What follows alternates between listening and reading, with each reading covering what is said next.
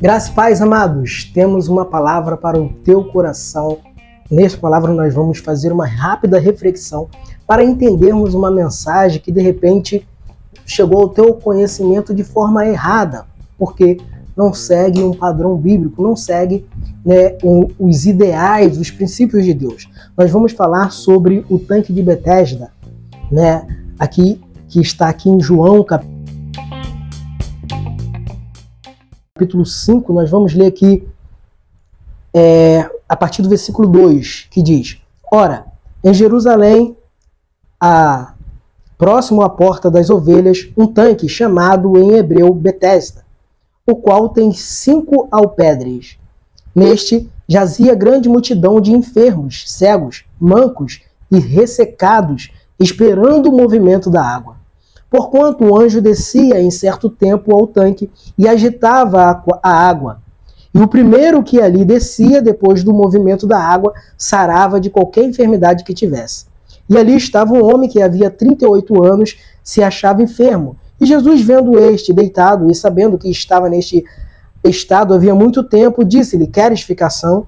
O enfermo respondeu-lhe: Senhor, não tem homem algum que, quando a água é agitada, me ponha no tanque. Mas enquanto eu vou, desce outro antes de mim. Jesus lhe disse: Levanta-te, toma o teu leito e anda. Logo aquele homem ficou são e tomou o seu leito e andava. Preste bem atenção. Aqui nós estamos diante de um contexto muito conhecido. Só que o que nós, de, é, de repente, não conhecemos é o motivo por que essas pessoas estavam ali. Primeiramente, eu quero desde já invalidar essa questão que o tanque, né, vinha um anjo de Deus ali, movia, é, movia as águas e as pessoas eram curadas a partir de um filtro, onde o padrão de Deus, os ideais de Deus, os princípios de Deus, toma isso como seu filtro né, para meditação, para o entendimento dessa palavra. Por quê? Porque Deus é um Deus justo. Imagina, um Deus justo. Ele iria colocar pessoas enfermas, pessoas doentes para um tipo de competição, porque aquela que chegasse primeiro seria curada? Isso não entra em concordância com o Deus justo, com o Deus a qual nós servimos. Deus, atualize isso, é importante você atualizar isso na tua vida. Deus, ele não vai te pedir o impossível para você poder viver o sobrenatural para você poder viver o milagre. Deus não vai te pedir o impossível. Era impossível deste homem chegar até o tanque antes das outras pessoas. E Deus não ia colocar isso como é, a forma dele alcançar o milagre. Aqui já invalida essa questão que Deus estava nesse negócio dos mover das águas. Não.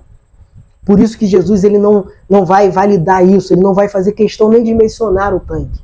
Ele vai curar aquele homem. Ó, Atualize isso no teu coração. Deus não vai pedir o impossível para você fazer para poder você viver o milagre. Pelo contrário, ele vai querer que você faça o possível, aquilo que você realmente pode fazer, para que ele faça o impossível. Ele faça o sobrenatural, para que o sobrenatural de Deus aconteça na tua vida. É importante entendermos isso. Deus, ele não requer de nós o impossível, mas sim o possível. Aquilo que ele sabe que nós somos capazes de fazer, por isso, ele é um Deus todo-poderoso. Aí está a grandeza do nosso Deus. Ele não exige de nós mais do que nós verdadeiramente podemos. Muitas das vezes nós achamos que não podemos, mas se ele está permitindo, se ele está exigindo, é porque ele sabe que você pode. Ele sabe que você pode suportar, ele sabe que você pode resistir a isso que você está vivendo. Ele nunca vai pedir algo que impossível para você. Então era impossível para este homem chegar até ali.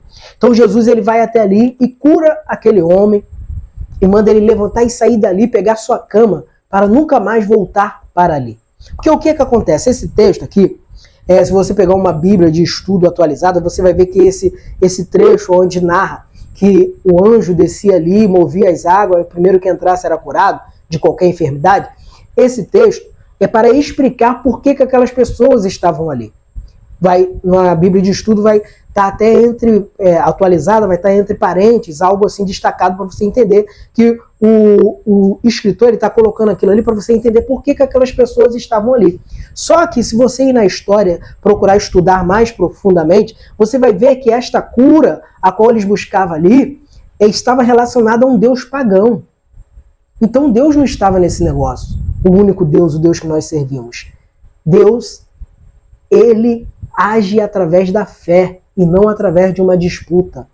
Ó, é através da fé que o teu milagre acontece. E esta fé está relacionada àquilo que você pode fazer, aquilo que cabe a você fazer, a fé em ação que nós sempre estamos falando. Quando você entra em ação com a tua fé, no, na, no seu possível, aquilo que você pode fazer, Deus ele faz o impossível. Então, espero que essa instrução é, te, te trouxe né, verdadeiramente uma instrução e um entendimento que ali não havia o mover das águas. É, Deus não movia as águas, a água realmente movia, mas era é, é, é, segundo né, a ciência, tem várias coisas, algumas coisas que provocavam esse movimento nas águas ali, mas é coisas né, naturais da criação de Deus, o mover daquelas águas. Agora, a questão da cura ali era uma questão pagã, de um Deus pagão, uma crença é, errada, uma crença não válida para o cristão que serve Jesus. O que serve Jesus tem que ter fé, uma fé que faz você agir. E se você tem essa fé, você acredita, então levanta e anda e vai viver o teu milagre, vai viver o milagre de Deus na tua vida, vai viver o sobrenatural de Deus na tua vida. Então vamos frisar aqui esta palavra para você guardar no teu coração, atualizar no, no teu coração.